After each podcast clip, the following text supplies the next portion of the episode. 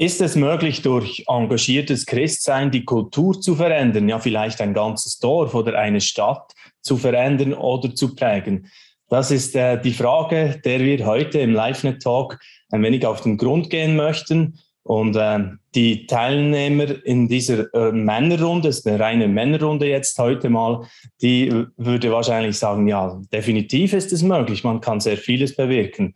Aber wie das konkret gehen kann, wie Sie das erleben, was Ihre Erfahrungen sind, das wollen wir ein wenig herausfinden in der nächsten halben Stunde oder vielleicht ein bisschen mehr. Wir schauen mal, wie das läuft. Also das Thema beschäftigt mich äh, persönlich auch äh, sehr stark äh, seit längerem, weil ich auch äh, mich im Wohnquartier, im Sportverein oder in der Politik engagiere und einbringe und einfach mich frage, wie könnte das gehen, dass man noch mehr in den Dörfern und in den Städten wirklich äh, als Christen zum Segen werden kann und das auch konkrete Auswirkungen haben kann. Und jetzt äh, wollen wir gerne direkt einsteigen und mal äh, die Leute hier heute vorstellen.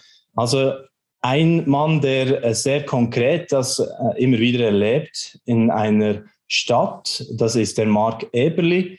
Er ist Stadtpräsident von Bülach, EVP-Politiker und der Marc, der ähm, hat da sicher sehr viel dazu zu erzählen. Zuerst mal herzlich willkommen, liebe Grüße nach Bülach. Dankeschön, Florian. ja, da stelle ich dir gerne gleich mal die Frage, was ist da dein Weg, auch äh, deine vielleicht Schwerpunkte, die du gesagt hast, die setze ich mir auch für mein Leben, wie du deine Stadt, dein Umfeld mitprägen möchtest. Ja, danke Florian. Ja, ich würde sagen, für mich ist äh, das Motto Suche der Stadt Bestes. Das ist ähm, vermutlich mein Lebensmotto, sage ich mal, hat mich schon länger geprägt. Ich bin nächstes Jahr dann 30 Jahre für unsere Stadt unterwegs. Ich habe angefangen als Jugendarbeiter 1992, habe dann ähm, das Jugendhaus eben geleitet, dann später ein Beschäftigungsprogramm aufgebaut für äh, ausgesteuerte Sozialhilfeempfänger, habe dann die Leitung des Sozialamtes übernommen, die Abteilung Soziales und Gesundheit und dann 2006 gewechselt in der, von der operativen in die strategische, auf die strategische Ebene. Und für mich war es immer wichtig, äh, das Christsein zu leben, vorzuleben. Eines der Motto unserer Stadt ist Führen durch Vorbild.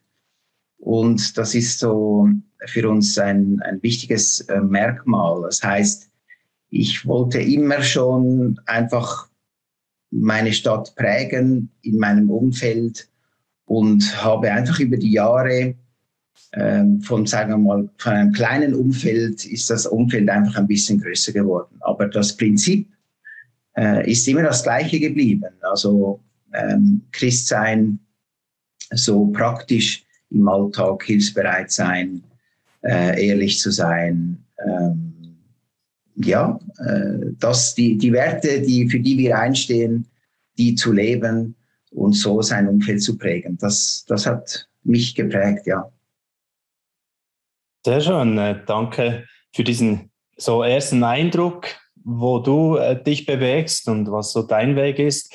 Marc, ich möchte gerne den zweiten Gast jetzt vorstellen. Und äh, da merkt man auch, äh, wir haben eine sehr hochkarätig besetzte Runde heute, äh, nämlich das ist der Johannes Reimer, ähm, der auch sehr vieles schon äh, in diesem Bereich ähm, auch ähm, geschrieben hat äh, oder doziert hat in seinen diversen Aufgaben im Leben als Professor für Missionswissenschaft und in diesem Bereich Missiologie hat er sich sehr viele Fragen gestellt und heute ist er Leiter der Öffentlichkeitsarbeit bei der weltweiten evangelischen Allianz und sicher auch ein wenig der Grund, warum wir heute Hochdeutsch sprechen miteinander. Also hallo, herzlich willkommen, Johannes. Dankeschön, bin Johannes, sehr gerne da. Ja, Johannes Reimer. Ich gebe dir gerne auch als erstes so die, die gleiche Frage mit. Wir haben jetzt schon von Marc gehört, wie er das versucht, ob im, im kleinen Wirkungsfeld oder im großen einfach mal Christsein zu leben, das, das praktisch werden zu lassen. Wie sieht das bei dir aus? Ja, ich bin ja aus der ehemaligen Sowjetunion, bin da ähm, geboren und äh, bin da zur Universität gegangen, äh, war marxistischer äh, Jugendparteifunktionär, bevor ich Christ wurde. Und äh, da ging es immer wieder darum, dass wir uns darauf eingeschwört haben, für die Entwicklung der Gemeinschaft zu leben. Als ich dann Christ wurde, entdeckte ich zunächst einmal, dass viele christlichen Gemeinden sehr abgeschieden für sich selbst lebten, im, in der Sowjetunion sicherlich auch unter dem Druck des Staates. Äh, und äh, hier im Westen habe ich dann Theologie studiert und habe beides entdeckt. Gemeinden, die sich fragten, wie sie in die Öffentlichkeit gehen könnten, wie könnten sie an der Transformation ihres Ortes äh, mitarbeiten bin dann Pastor geworden und als Pastor unterschiedlicher Gemeinden dann auch immer wieder massiv auf operativer Ebene nach Wegen gesucht, wie man das die jeweilige Stadt oder auch Dorf ähm, verändern kann. Das ist, sind die Erfahrungen, sehr gute Erfahrungen gemacht.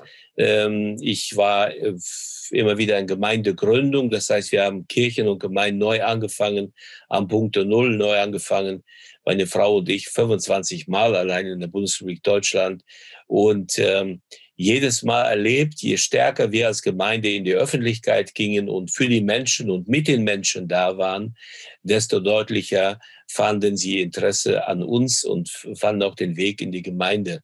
Und auf diese Weise entstand eine sehr gesunde Gemeindeaufbauarbeit. Ich persönlich glaube, dass man äh, im Reiche Gottes, sprich in der Gemeindearbeit, nicht für die Menschen da sein muss, sondern mit den Menschen zusammen am Wohl und am, äh, am äh, äh Gemein, Gemeinwohl arbeiten muss.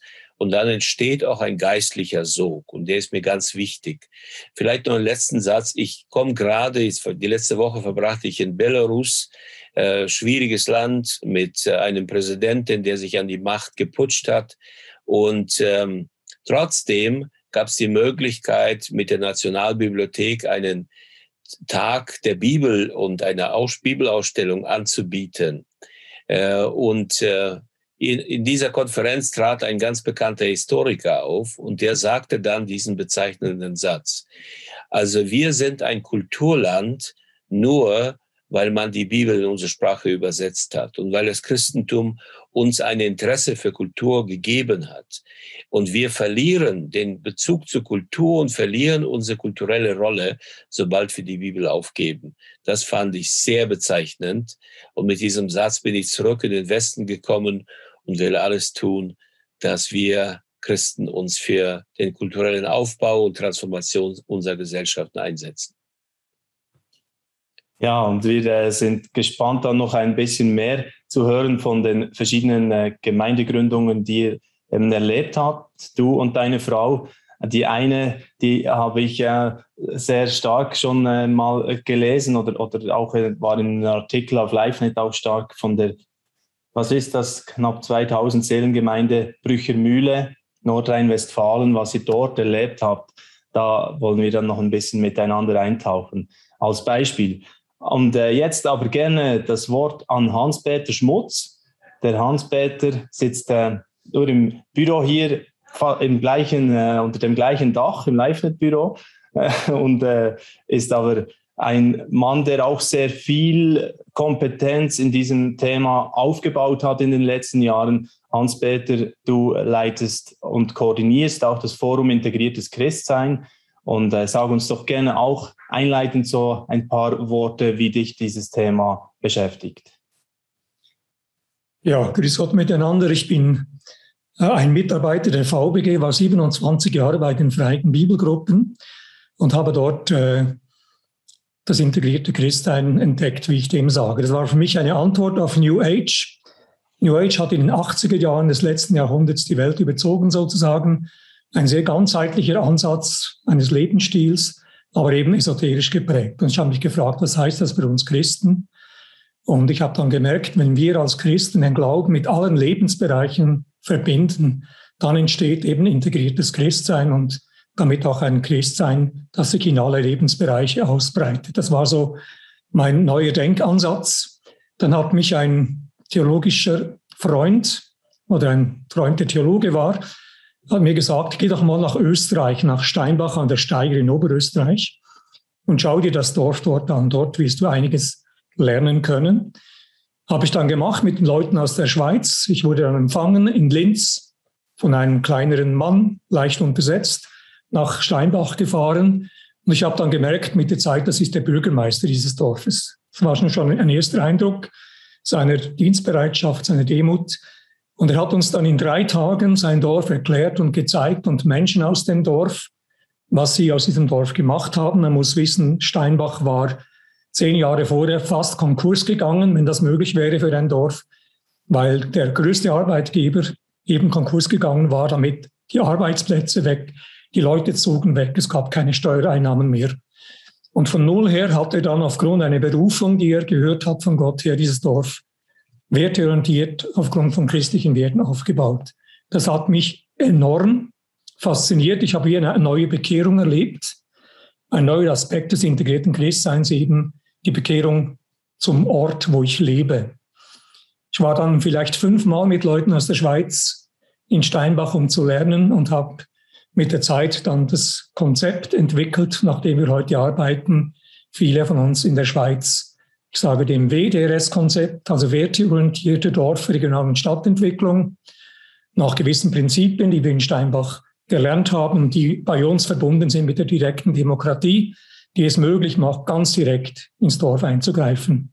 Ich war jetzt zehn Jahre Gemeinderat, also in der Exekutive des Dorfes in Oberdiesbach, konnte das ausprobieren und habe jetzt gerade letztes Wochenende konnte ich praktisch äh, die nächste Generation einführen, diese Aufgabe. Also eine geniale Sache, die das Christsein un, unwahrscheinlich belebt, das Persönliche und gleichzeitig eben auch dazu führt, dass eine Transformation des Dorfes oder der Stadt stattfindet. Ja, ich würde sehr gerne jetzt äh, bei Mark Eberly wieder nachfragen, auch wie, wie er das erlebt. Wie kann das konkret werden jetzt bei ein, in einer Stadt wie Bülach? Also was, was machst du da für Erfahrungen? Kannst du da äh, ja wirklich von, von deinem Glauben her prägend wirken in dieser Position, wo, wo du heute bist? Ja, also ich, ich würde gerne anknüpfen, das, was Hans-Peter gesagt mhm. hat. Also äh, ich, äh, eine Zeit lang war das Steinbach an der Steyr äh, Mekka der Gemeinde- und Stadtentwickler. Ich war auch mal dort äh, während einer äh, Ausbildung und ich würde sagen, einige dieser, äh, dieser Werte, also eines davon kann man als Partizipation benennen. Das ist sicher eines, äh, das wir sehr stark äh, hier in Bülach leben. Es ist mir wichtig, dass wir immer, wenn möglich, Betroffene zu Beteiligte machen. Und das, das zeigt sich in dem, dass wir unterschiedliche Gefäße haben. Also wir nennen das Stadtateliers, Stadtwerkstätte, ähm, Online-Befragungen, äh, kleinere Gruppen, größere Gru Gruppen.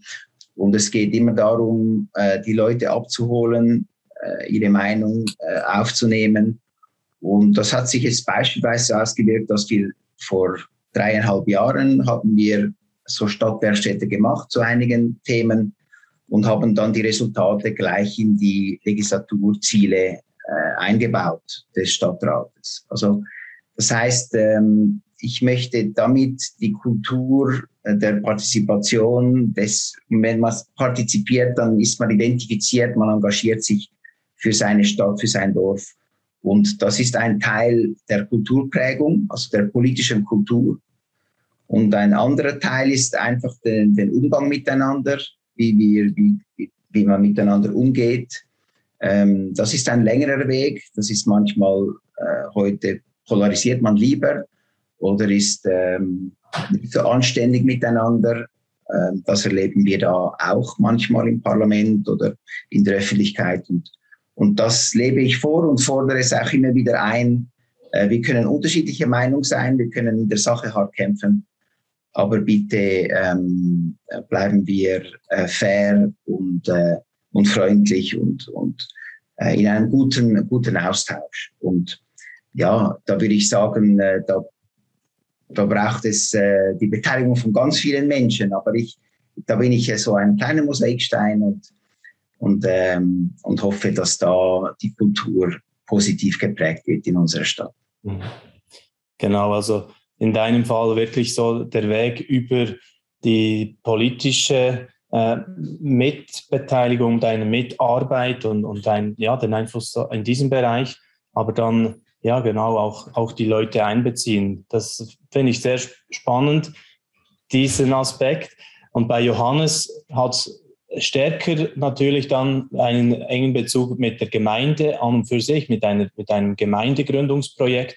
Und da wollen wir jetzt auch ein bisschen ähm, genauer hinschauen. Wie war das dann jetzt zum Beispiel an diesem Ort, den ich vorhin schon erwähnt habe, ähm, dieser äh, doch eher kleinen Gemeinde, wo ihr einfach hingekommen seid und was habt ihr da als erstes getan? Was habt ihr vorgefunden, Johannes? Ja, Brüggermühle ist ein klassisches Beispiel, Beispiel äh, äh vom Dorfsterben bei uns in Deutschland ähm, äh, nicht nur Dörfer an sich, sondern auch äh, das kulturelle Leben erstirbt mehr oder weniger. Kirchen und Gemeinden werden geschlossen. Die römisch-katholische Kirche hat allein in 9000 unserer Ortschaften ihre Kirchengebäude ähm, äh, geschlossen. Also das Dorf ist an sich massiv in Mitleidenschaft gezogen. Und ich habe eine Zeit äh, in Kanada verbracht mit meiner Familie, ein Sabbatjahr gemacht, äh, Ende des äh, ähm, Ende der 1990er Jahren und 2000 kamen wir zurück und haben dann eine innere Berufung gespürt, aus der Stadt, wo wir bis dahin immer wieder gelebt und gearbeitet haben, in ein Dorf zu ziehen. Und so sind wir in diesem Dorf gelandet, ein Dorf, das nie eine Kirche gesehen hat, 800 Jahre alt, das Dorf selbst ähm, mit vielen Einwanderern, mit einer einheimischen Bevölkerung von 450 bis 500 Leuten bei einer Gesamtbevölkerung von fast 2000. Äh, alles andere waren Einwanderer. Die Einheimischen und die Einwanderer hatten nichts miteinander zu tun. Es ist Köln Einzugsbereich, das heißt, die Leute äh, hatten nur ihre Häuser in Brüchermühle, aber sonst äh, arbeiteten sie und waren auch sozial engagiert woanders. So, da sind wir dann hin in dieses Dorf mit ein, einer Handvoll Leuten und ähm, begannen diese Arbeit. Und das Ziel war, erstmal diejenigen, das Team, das da mitgemacht hat, äh, dem Team beizubringen, dass wir Ecclesia sind, herausgerufen aus der Welt, um Verantwortung für das Gemeinwesen, für die Welt zu übernehmen. Das ist eine Perspektive, die ist vor allem pietistisch gesonnenen Christen vollkommen verloren gegangen. Und die wieder, wieder zu gewinnen, ist ganz wichtig. Wir sind Ecclesia, wir sind äh, Gottes Agenten der Transformation an unserem Ort und wir sind mit zuständig für ein gutes Leben vor Ort. Ähm, ich muss sagen, das war der allerschwierigste Part in der, in der Entwicklung. Äh, Christen davon zu überzeugen, dass sie jetzt für äh, allerlei Entwicklungen im Dorf, ob das nun äh, eine gute Infrastruktur ist, ob das äh, ökonomische, ökonomische Status ist, ob das äh, soziale Einrichtungen vor Ort sind, was immer es dann ist, oder eine Kirmes, äh, Festivitäten, die im Dorf gemacht werden. In unserem Dorf Brüchermühle gab es äh, seit Jahren keinen Zeltplatz mehr, keine Festlichkeiten mehr. Das Dorf starb mit einer ganz hohen Anzahl von Arbeitslosen. Und wir waren, wie gesagt, wir waren damals fünf Leute. Und so begann ein Weg in eine Gemeindeentwicklung, die, äh, als ich das Dorf verließ, also die Gemeinde, das Gemeindegründungsprojekt verließ, hatten wir über 1000 Menschen getauft und wir hatten eine tolle ähm, Infrastruktur mit aufgebaut. Die Gemeinde hat die Dorftankstelle wieder ins Leben gerufen. Wir haben eine äh, Arbeitsagentur geschaffen. Wir hatten eine, eine Volkshochschule, eine Ballett- und Tanzschule. Und ich könnte jetzt so weitermachen. Also mit anderen Worten, wir brachten Kulturleben zurück ins Dorf und das Dorf wurde belebt äh, die, ähm, die Gemeinschaft zwischen den unterschiedlichen Gruppen im Dorf, den Einwanderern, den Reingeschmeckten, wie das so schön heißt hier bei uns, und den Einheimischen, äh, ist erst entwickelt worden. Und äh, wenn man so zurückblickt, würde ich sagen, dem, diesem Dorf tat die Ansiedlung dieser ersten christlichen Gemeinde äh, überhaupt äh, enorm gut. Äh, wir hatten äh, ein Motto für unsere Gemeinde, für unsere Gemeinde entwickelt, äh, mit Gott die Zukunft entwickeln und irgendwann mal übernahm das Dorf unser Motto. Und jetzt ist das Dorf unter dem gleichen Banner unterwegs und äh, im Laufe der Zeit siedeln, siedelten wir kleine Industriebetriebe an, äh, ist ganz bewusst äh, dafür engagiert und dann natürlich hat die entsprechende Dorfgemeinschaft weitere Industrieansiedlungen äh, äh, ja, ermutigt. Das Ergebnis ist, heute ist das Dorf schuldenfrei und äh, wir haben wieder Arbeit vor Ort und äh, es, äh, ja, es ist ein kleines Wunder mitten im Oberbergischen Land. Hm. Ja, genau. Und äh, dieses Wunder ist auch beschrieben hier in einem Artikel auf LiveNet, den wir von Hans-Peter Schmutzer übernehmen durften eigentlich. Ja, das war ja ein Artikel auch vom Forum Integriertes Christsein. Und da sieht man eben, wie das da alles anfing. Äh, zuerst äh, eine Arbeit unter Drogenabhängigen, vernetzt mit Bewährungshilfen, zuständigen Ämtern. Also ihr habt direkt, direkt zuerst gefragt, wo sind die Nöte der Leute vor Ort. Dann äh, finde ich auch sehr schön das alte Schwimmbad, das man dann verwandelt hat in einen Treffpunkt und so weiter. Also viel Outdoor-Aktivitäten ermöglicht. Und da äh, diesen Artikel kann ich sehr empfehlen. Und natürlich gebe ich jetzt dem Autor dieses Artikels auch das Wort gerne. Ähm, Hans-Peter, was hat dich beeindruckt, als du da dich ein wenig vertieft hast in diese Geschichte? Also was ich äh, bei Johannes gelesen habe, in diesem einen Buch, wo es eben darum geht, wie eine Dorfentwicklung geschehen kann, dieses Beispiel unter anderem, äh, kam mir das sehr bekannt vor, weil es entspricht ungefähr dem, was in Steinbach an der Steire geschehen ist. Also praktisch von Null aus Gemeinschaften entwickeln, Leute zusammenarbeiten lassen, sie ermutigen dabei und von daher nachher ein Projekt nach dem anderen zu realisieren und eine klare Vision zu haben auch für das Dorf, in der Schweiz ist es äh, glücklicherweise in der Regel nicht ganz so schlimm. Also in den Randgebieten ist es ähnlich. In den Berggebieten zum Beispiel zerfallen die Strukturen auch, wo man genau in diese Radikalität vorgehen müsste, indem man christliche Gemeinschaften dort unterstützt, aufbaut und dann miteinander vor Ort eingreift in die Strukturen. In der Schweiz ist es meistens so, dass wir einigermaßen funktionierende Gemeinden haben, deren Struktur aber nach und nach bröckelt. Das merkt man zum Beispiel daran, es will niemand mehr politisch tätig sein, die Vereine verlieren ihre Mitglieder. Und das sind Anzeichen von dieser eben bröckelnden Struktur. Und da braucht es unter anderem Christen, die sagen, ich möchte meine Nächsten lieben, wie mich selbst. Meine Nächsten sind unter anderem die Leute im Dorf oder im, im, im Stadtquartier. In Oberjesbach haben wir es dann so gemacht, ich habe die Erfahrungen von Steinbach mit dem Gemeindepräsidenten besprochen, der ein Freund war von mir. Er war begeistert davon, hat mich eingeladen, in den Gemeinderat dort zu referieren. Das war auch für Sie ansteckend, auch für den heutigen Gemeindeschreiber, wie wir sagen, also den, Leiter der Verwaltung. Äh, ich wurde eingeladen, zu, zu referieren vor dem Gewerbeverein, vor dem Detailistenverein, vor dem Dorfverein. Ich habe ein paar Jahre lang die Prinzipien von Steinbach in Oberdiesbach verbreitet. Und irgendwann kam der Punkt, wo der Gemeindepräsident gesagt hat, zusammen mit anderen, jetzt möchten wir bei uns eine bewusste, werteorientierte Dorfentwicklung starten. Es gab eine Kickoff-Veranstaltung, wieder mit einem Österreicher von Linz, nicht, nicht derselbe von in Steinbach, es war ein anderer, der Spezialist ist darauf.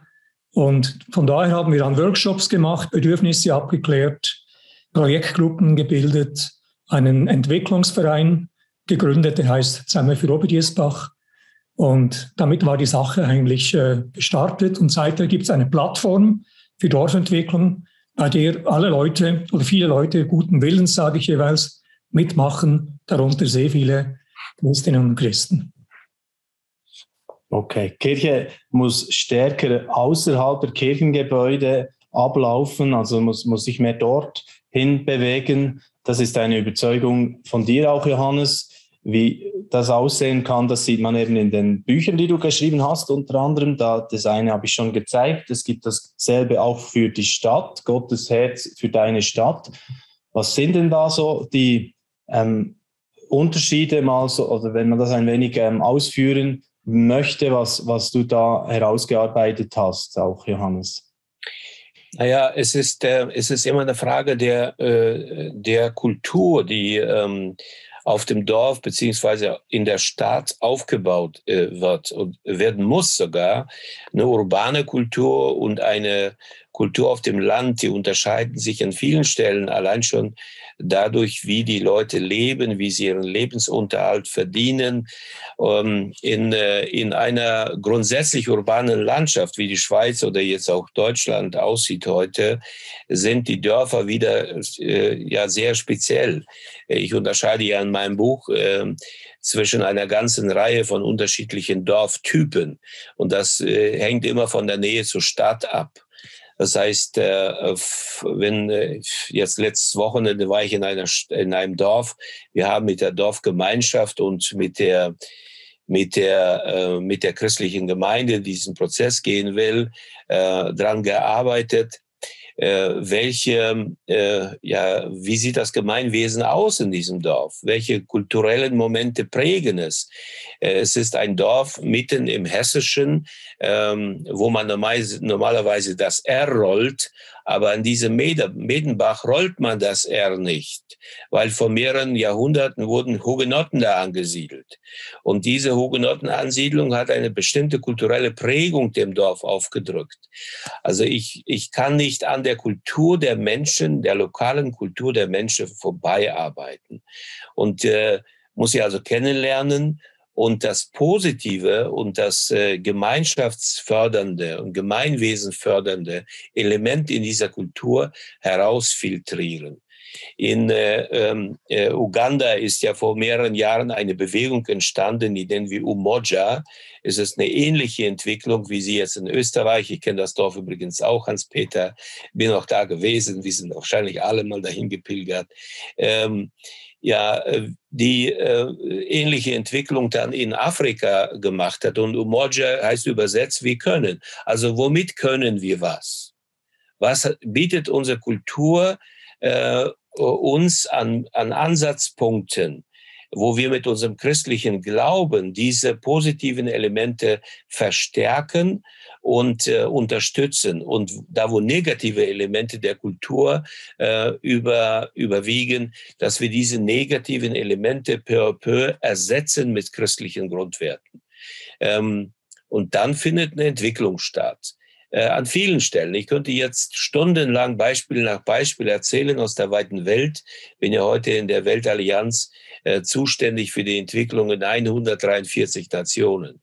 Und äh, völlig egal, wo man hinblickt, da wo die Gemeinde Jesu wächst, wo äh, das Reich Gottes sich entwickelt, da gibt's auch immer einen gesellschaftstransformierenden äh, ja, ähm, Schub in den Gemeinden, dass man sich für die Menschen in der Welt einsetzt. So ist Ekklesia Ekklesia und so ist Ekklesia immer erfolgreich. Egal, ob das ein kommunistisches, ob das ein muslimisches oder ob das ein äh, nahezu säkular, säkulares Land, wie wir es ja oft sind, äh, ist. Ja. Also da an der Stelle kann ich nur ermutigen, ähm, die Schrift zu lesen und Kultur zu studieren und die beiden Größen aufeinander zu beziehen.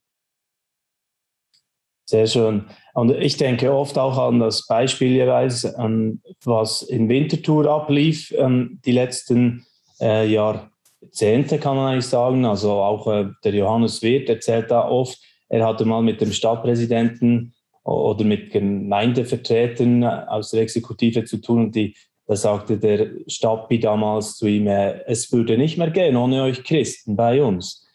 Ähm, das, das ist ja dann eigentlich der schöne Moment, wenn man dort irgendwo angelangt ist und das so erlebt. Ich weiß jetzt nicht, Marc, bei euch, wie, wie erlebt ihr das in Bülach?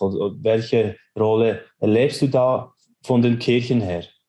Ähm, ja, es gibt, also es hat mir gefallen, was ich von, äh, von Johannes äh, Reiner gehört habe. Ich denke, das ist äh, diese Erkenntnis ist, würde ich sagen, nicht, noch nicht äh, durch alle Kirchen hindurch. Ähm, dass es darauf ankommt, äh, wirklich einen Unterschied zu machen im, im Dorf oder in der Stadt. Ähm, viele sind mit sich selbst beschäftigt, äh, ihre eigenen Strukturen äh, aufrechtzuerhalten.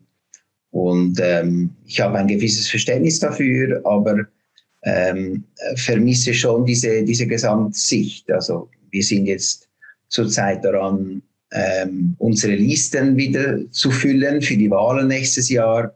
Und es ist äh, nicht so einfach. Also es geht allen Parteien äh, gleich. Es ist nicht so einfach, Menschen zu finden, die bereit sind, sich äh, politisch zu engagieren. Das würde vermutlich einen weiteren Talk füllen, äh, wieso das, das so ist. Da will ich mit Johannes, äh, würde ich sagen, ähm, zustimmen, was, das, was der Pietismus, dass das einen Einfluss gehabt hat, leider. Äh, und dass wir noch immer an dem ein bisschen kranken. Aber wir haben einige ähm, Gemeinden, christliche Gemeinden, auch die, die, die, großen Kirchen, die sich natürlich sozial engagieren. Die haben einzelne äh, Projekte und diese Projekte sind auch wahrnehmbar und die machen einen Unterschied. Aber es ist nicht so, dass, ähm, dass nun alle äh, das wirklich so äh, leben und, und, äh, und auch, sagen wir mal, öffentlich wahrnehmbar sind. Also da hat es noch Luft nach oben, würde ich, würde ich sagen, äh, von den Ekklesias. Hm, okay. Äh, weißt du, Flo, vielleicht darf ich den, das noch ja, ja. kommentieren. Also ich persönlich äh, äh, finde, die meisten Gemeinden oder Gemeindebewegungen tun sich so schwer mit einem gesellschaftlichen Engagement, weil sie Gemeindeaufbau, Evangelisation und soziales Engagement voneinander, voneinander getrennt haben. Äh, meiner Erfahrung nach wächst Gemeinde, ist Evangelisation effektiv und so weiter und so fort, da, wo wir uns für, die, für das Gemeinwesen einsetzen. Und äh, die Leute denken, ja, also wenn ich mich jetzt für soziale Belange einsetze, wenn ich jetzt äh, da sozialdiakonisch aktiv geworden bin oder ganz geschweige von politischem Engagement, ja, parteipolitischem Engagement, wenn ich da die Zeit verplempere, dann habe ich eben keine Zeit mehr, Jesus zu bezeugen. Und das ist ein Kurzschluss, vollkommen falscher Kurzschluss. Wenn wir das mal überwinden würden, ähm, denn die Leute kommen zum Glauben nicht, weil ich sehr viel rede und sehr viele Traktate verteilt habe. Die Leute kommen zum Glauben, weil sie mein Leben authentisch und glaubwürdig und integriert äh, sehen. Da, wo mein Glaube wirklich Füße und Hände bekommen hat und das ist sichtbar geworden, da werden die Leute Vertrauen schöpfen und dann finden sie den Weg in die, in die Kirche. Bei uns in Brüggermühle hatten wir in den acht Jahren, wo ich da Pastor war und wir mit, wir hunderte von Gemeindegliedern hatten, alle aus der Welt neu dazugekommen. In der Zeit gab es keine einzige Evangelisation klassischer Art. Hm. Aber wir haben natürlich jeden Tag evangelisiert, weil wir mit unserem Leben das Evangelium dargestellt haben und mit unseren Worten das, was wir lebten, dann äh, erklärt haben. Und auf diese Weise äh, ist die Kraft entstanden, die letztendlich Menschen überzeugt. Ja, Frage an Hans-Peter an dieser Stelle. Braucht es denn die klassische Evangelisation überhaupt noch? Oder wie sieht, wie sieht das heute aus? Wie, wie müsste das eben aussehen?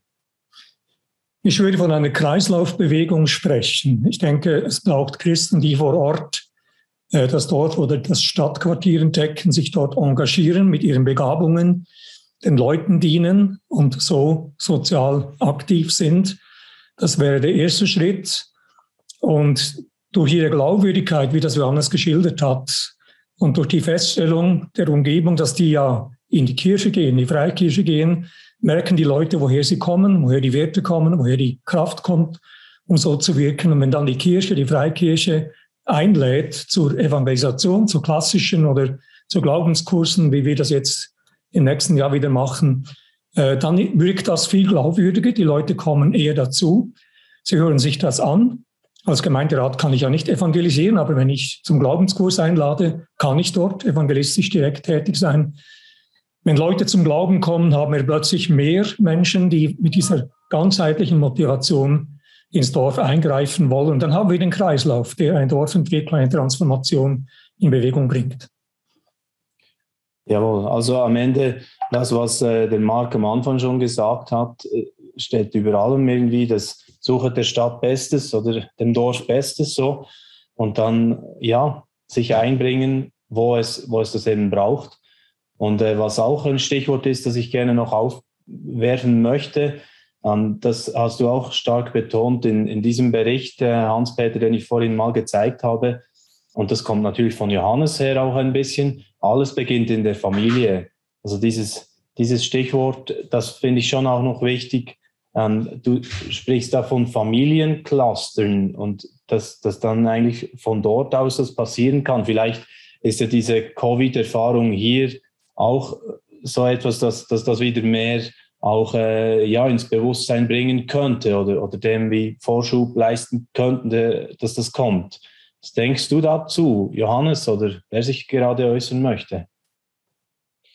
Ja, für mich war das eine ganz große Überraschung vor Jahren, als ein indischer Theologe auf einer Tagung in Deutschland äh, behauptete, dass von zehn Konvertiten neun durch Familien zum Glauben kommen. Aber er wundere sich, warum es überhaupt kein einziges Buch zum Thema äh, Familienmission gäbe. Es gäbe äh, Bücher über christliche Erziehung in der Familie und so weiter, das schon. Aber ein Buch über Mission der Familie, exist das existiere nicht. Als Missionswissenschaftler war ich gleich an meiner Ehre gekratzt und dann habe ich angefangen, im Kopf äh, nach so einem Buch oder nach so einer Veröffentlichung zu suchen, fand nichts. Das Ergebnis war, wir sind in ein Sabbatjahr gegangen nach Oxford und da an der Bodleian Library, das ist die größte Bibliothek, protestantische äh, theologische Bibliothek der Welt mit 25 Millionen Bänden, habe ich dann alles durchgesucht, was durchzusuchen war. Und ich fand buchstäblich fünf Titel, fünf Titel zum Thema Mission der Familie. Eins der Bücher hieß, äh, Hilfe, mein Mann ist berufen, in die Mission zu gehen, was tun wir jetzt als Familie? So ungefähr. Das heißt, dass Kinder Missionare sind, dass unsere Familien Beziehungen missionieren können, dass unsere größeren Familien zu Mission, Missionarstrukturen werden. Das ist uns im Laufe der Jahrhunderte verloren gegangen. Äh, auf der anderen Seite, wenn man dann die Bibel studiert, und ich habe das intensivst getan und habe dann am Ende auch mein Buch geschrieben, Familie, Zukunft der Kirche. Und ähm, äh, wenn du die Schrift studierst, im Alten und im Neuen Testament, dann gibt es den Begriff, den wir gerne mit Volk wiedergeben und so weiter, überhaupt nicht. All, überall, wo das Alte Testament Volk übersetzt oder Nation, steht im Original Familie. Familie ist die Grundzelle, die Basiszelle der, des Gemeinwesens. Und wo wir Familie aus dem Blick verlieren, da zerfleddert die, das Gemeinwesen. Und deshalb ist das ganz wichtig, dass wir Familienstrukturen stärken.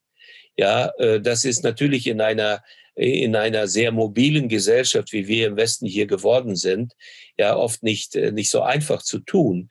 Und deshalb habe ich vorgeschlagen, dass größere Familienverbände vielleicht mit so etwas wie Nachbarschaft ersetzt werden. Gute nachbarschaftliche familiäre Beziehungen zu, zu, zu prägen. Dann entsteht gegenseitige Unterstützung auf der einen Seite. Es entsteht politisches, politisches Engagement ins Gemeinwesen hinein. Aber es ist auch eine Plattform für geistliche Entwicklung. Und Gemeindeentwicklung kann stattfinden. Evangelisation findet statt. Deshalb nutze ich jetzt in meinen äh, späteren Büchern auch immer wieder den Begriff Familie sehr zentral. Aber das entscheidende Buch heißt Familie, äh, die Zukunft der Kirche, ist im Franke Verlag in Deutschland erschienen.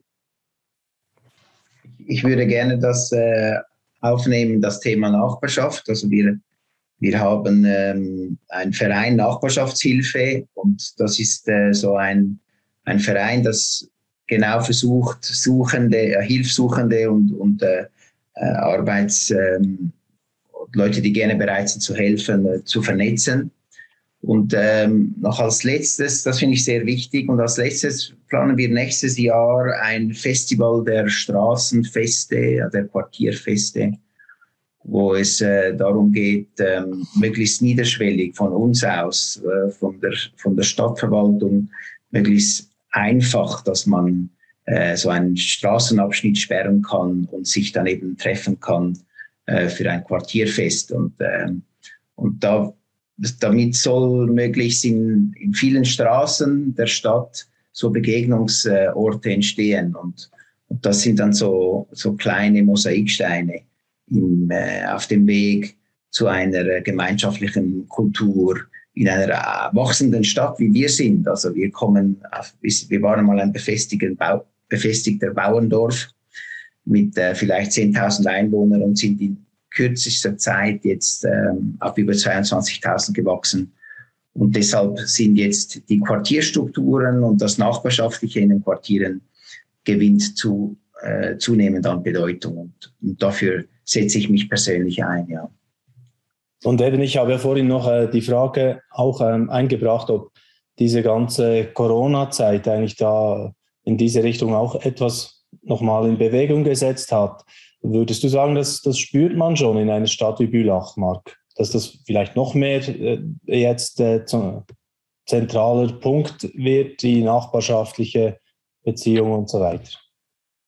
Ich, ich denke, also während der, während der Hochblüte der Krise war es definitiv so, äh, wie nachhaltig dass das bleibt äh, aufgrund, der, äh, aufgrund einer so einer Krisensituation das weiß ich noch nicht. Aber, aber ich denke, man muss das, was bis jetzt entstanden ist und das, was ist, muss man weiterhin pflegen und unterstützen und äh, durch verschiedene Maßnahmen. Also ich denke, es, es spielt wie verschiedene Sachen mit. Also einerseits die Ecclesia, die einen Unterschied machen soll, dann gleichzeitig das politische Engagement von Christen und sich auch engagieren im, im Verein, im Kulturverein, im Sportverein ich glaube, diese Sicht, dass, ähm, dass wir einen Unterschied machen in unserem Umfeld, die ist, die ist entscheidend. Äh, ohne die können wir nichts äh, bewegen. Ja, und vermutlich ähm, ist es ja auch so, dass es einfach eine längerfristige Perspektive braucht in allem drin, oder? Also was wir jetzt besprochen haben. Also da, da muss man wahrscheinlich einfach äh, auch etwas Ausdauer haben. Ich meine, Hans-Peter, wie lange bist du jetzt in Oberdiesbach schon aktiv am Mitprägen, wieder, wieder neue Ideen einbringen in, in dem Dorfleben, in der Gemeinde. Wahrscheinlich, ja, kannst du da zum Beispiel viel darüber sagen, oder? Ja, das sind jetzt vielleicht drei Jahrzehnte, wo ich dran bin. Äh, natürlich, man, man sät und hier und da erntet man auch. Äh, aber ich möchte vor allem noch zwei Sachen unterstreichen, die wir jetzt gehört haben. Das eine ist der Punkt Familie wenn ich von Kirchgemeinden oder Freikirchen eingeladen werde, über das Thema zu referieren, wie kann ich äh, unser Dorf äh, verändern, dann sage ich jeweils zuerst, investiert euch in eure Familie. Das ist der erste Punkt der Dorfentwicklung. Ihr könnt das nicht überspringen, sondern das ist die Basis des Ganzen. Und in Oberdiesbach haben wir es heute so, dass durch die Jungschar der Kirchgemeinde so ist, dass junge Menschen zum Glauben kommen und die dann praktisch die, die Bekehrung ihrer Eltern fördern. Es hat sich also wie umgekehrt, dass die, die Kinder zu den Eltern gehen und vom Glauben erzählen und dort geschehen dann, geschehen dann Bekehrung. Dann das Wichtige, äh, die Familie. Und für die christliche Gemeinde ist wichtig, dass sie das Quartier entdeckt, die, die Straße entdeckt, wo, wo sie ist. Das kann man so machen, haben wir so gemacht in Oberdiesbach dass wir Quartiergebete gegründet haben von der Evangelischen Allianz her. Und wenn man dann vielleicht drei, viermal im Jahr zusammenkommt, um zu beten für das Quartier, für die Nachbarn, dann kann man nicht anders als irgendwann auch die Probleme anzupacken, die dann im Gebet zur Sprache kommen. Dass wir dasselbe machen hier für das ganze Dorf oder für die Region, haben wir Christentreffen einmal im Jahr, wo wir als christliche Gemeinde übergemeindlich eben zusammenkommen und auch dort, sobald man zu beten beginnt, öffnen sich die Augen, man merkt, wie man das Ganze anpacken sollte. Vielen Dank, Hans-Peter, für äh, diese zwei Punkte, die du nochmal so betont hast. Johannes Reimer, äh, du hast ja schon gesagt, du, du gibst alles jetzt dafür, äh, dass, dass ein Ecclesia in diesem Sinne aufsteht. Was, was hast du da noch für Träume oder bist du manchmal eher ein bisschen äh, desillusioniert oder ich weiß nicht oder denkst, ach, äh, wann geht's, wann geht's wieder etwas mehr los in diese Richtung? Ja, wie, wo stehst du da, wenn, wenn du da? Ja, also ähm, als wir diese Reise in, äh, in, äh, in eine Gemein Gemeinwesen transformierende Gemeindeaufbauarbeit begonnen haben, hier bei uns in Deutschland, äh, veröffentlich, veröffentlichte ich ein Buch, das hieß äh, Die Welt umarmen. Und es flogen dann ganz dicke Brocken in meine Richtung. Da wollten einige die Welt umarmen, wie ich. Ähm, äh, es, äh, die, die, das Buch selbst, das Konzept gesellschaftstransformierender Gemeindeaufbauarbeit, es kam kaum an. Äh, heute würde ich sagen, äh, ja, die Schwaben sagen, mir Herren gewonnen. Äh, und äh, heute ist das Allgemeingut ähm, in der evangelischen Allianz sowieso aber auch in den großen Kirchen, in der römisch-katholischen, in der evangelischen, in der reformierten Kirche. Viele Freikirchen machen in diese Richtung mit. Und das Institut für gesellschaftsrelevanten Gemeindebau in Marburg, das haben wir vor 15 Jahren aufgebaut, das erfreut sich einer ganz großen Beliebtheit. Wir sind äh, äh ständig unterwegs äh, in der Republik. Äh, es haben sich dann mehrere weitere europäische Länder mit angeschlossen. Ich denke da an Norwegen, wo das Konzept massiv eingeschlagen hat, oder an die, an die Ukraine, ähm, in Russland, in Zentralasien oder in, auf Sri Lanka, in Nepal, in äh, alle meine Bücher wurden übersetzt ins Portugiesische in Brasilien. Also wenn du mich fragst, ob ich ermutigt bin, dann würde ich sagen, ich war noch nie so ermutigt wie heute. Äh, mir geht's heute wirklich gut. Ich frage mich nur, ähm, ja, wie lange ich noch durchhalte. Ich bin jetzt 67. Äh, ein paar Jahre würde ich gern noch leben und äh, sehen, dass sich diese Idee auch da ausbreitet, wo man eher ausbremsen möchte. Was mich vor allem freut, vor allem freut, ist, dass die, die großen Kirchen das Thema entdeckt haben. Die waren immer schon viel stärker sozialpolitisch aktiv. Aber unsere großen Kirchen, wenigstens wir in Deutschland, die hatten die, die Evangelisation aus dem Blick verloren. Gemeindeaufbau war nicht ein großes Thema. Sozialpolitisches und diakonisches Engagement schon. Dann hat man die Institu institutionelle Diakonie ins Leben gerufen mit über einer Million Mitarbeiter allein hier in Deutschland. Und die Institution Diakonie hat der gemeindebezogenen Diakonie einfach die Luft genommen. Und so waren wir vor Ort nicht mehr aktiv. Das hat sich jetzt massiv verändert und ähm, das macht mich sehr, sehr glücklich. Als jetzt vor ein paar Tagen in äh, Arusha in Tansania, Tansania die große Weltmissionskonferenz der ökumenischen Bewegung stattfand, äh, und zwar unter dem bezeichneten, bezeichnenden Motto äh, Jüngerschaft in der Kraft des Heiligen Geistes. Da wurde ich von einem Dekan aus der äh, evangelisch-lutherischen Kirche aus, den, aus dem Norden hier in Deutschland angerufen. Und er lud mich ein, zu seiner Gemeinde, zu seinen Kirchenleuten zu kommen. Er sagte zu mir, wissen Sie was, Herr Reimer, ich weiß weder, was Jüngerschaft heißt, noch weiß ich, was es heißt in der Kraft des Heiligen Geistes. Aber eines weiß ich, dass wir es wissen müssten. Und deshalb bitte kommen Sie und, und äh, verbringen Sie die Zeit mit uns. Und äh, ich muss euch sagen, ich hatte selten so eine eine empfangsbereite Zuhörerschaft wie da.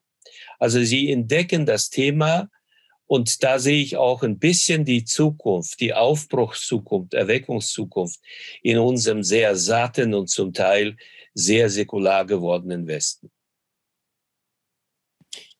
Ja, das ähm, weckt natürlich Hoffnung. Sehr schön, ähm, das zu hören, auch äh, Johannes, wo, wo du da stehst, wo, wo ja, was in deinem Herz im Moment auch abgeht.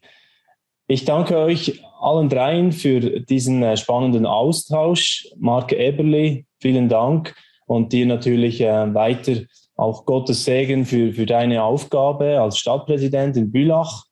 Ähm, war sehr spannend, da ein bisschen einen Eindruck zu kriegen, wie ihr das äh, dort zu leben versucht und eben auch ja, sehr partizipativ mit der Bevölkerung und verschiedenen Bereiche, wo du auch vorlebst, Christian vorlebst und ja, darin wirklich nochmals kann ich mich wiederholen. Gottes Segen, Marc, danke vielmals. Danke, Florian, danke. Auch für dein Engagement, Forum Integriertes Christsein, das äh, schätze ich extrem. Wir dürfen immer wieder mal Artikel auch da ähm, übernehmen und auf LiveNet bringen, weil ich finde das Thema so wichtig, so in, in der jetzigen Zeit aktuell und Deshalb hat es mich auch sehr gefreut, dass du hier mitdiskutiert hast. Hans-Peter, vielen Dank auch dir. Danke auch, vielen Dank. Und Johannes, natürlich äh, dir auch ein ganz, ganz großes Dankeschön, ähm, dass du dir die Zeit heute genommen hast und einfach für all dein Investment über die Jahre wo du da auch Wegbereiter warst bei diesem Thema, denke ich, für, für viele. Ähm, und äh, ja, auch heute denke ich, also für mich war es wieder so, hast du die Augen oder den Blick geöffnet für, für äh, einige dieser Themen. Herzlichen Dank. Ich wünsche euch eine schöne Herbstzeit und äh, bis zum nächsten Mal. Tschüss. Danke vielmals. Vielen Dank. Ciao. Ciao. Dieses Video ist nur möglich dank freiwilliger Unterstützung der Community. Unser Ziel ist es, täglich ein neues Video zu veröffentlichen. Um dieses Ziel zu erreichen, suchen wir 365 Videopartner, die uns mit je 150 Franken pro Jahr unterstützen. Als Videopartner trägst du direkt dazu bei, dass noch mehr Menschen das Evangelium hören und im Glauben ermutigt werden. Melde dich jetzt als Videopartner an unter www.livenet.ch/videopartner.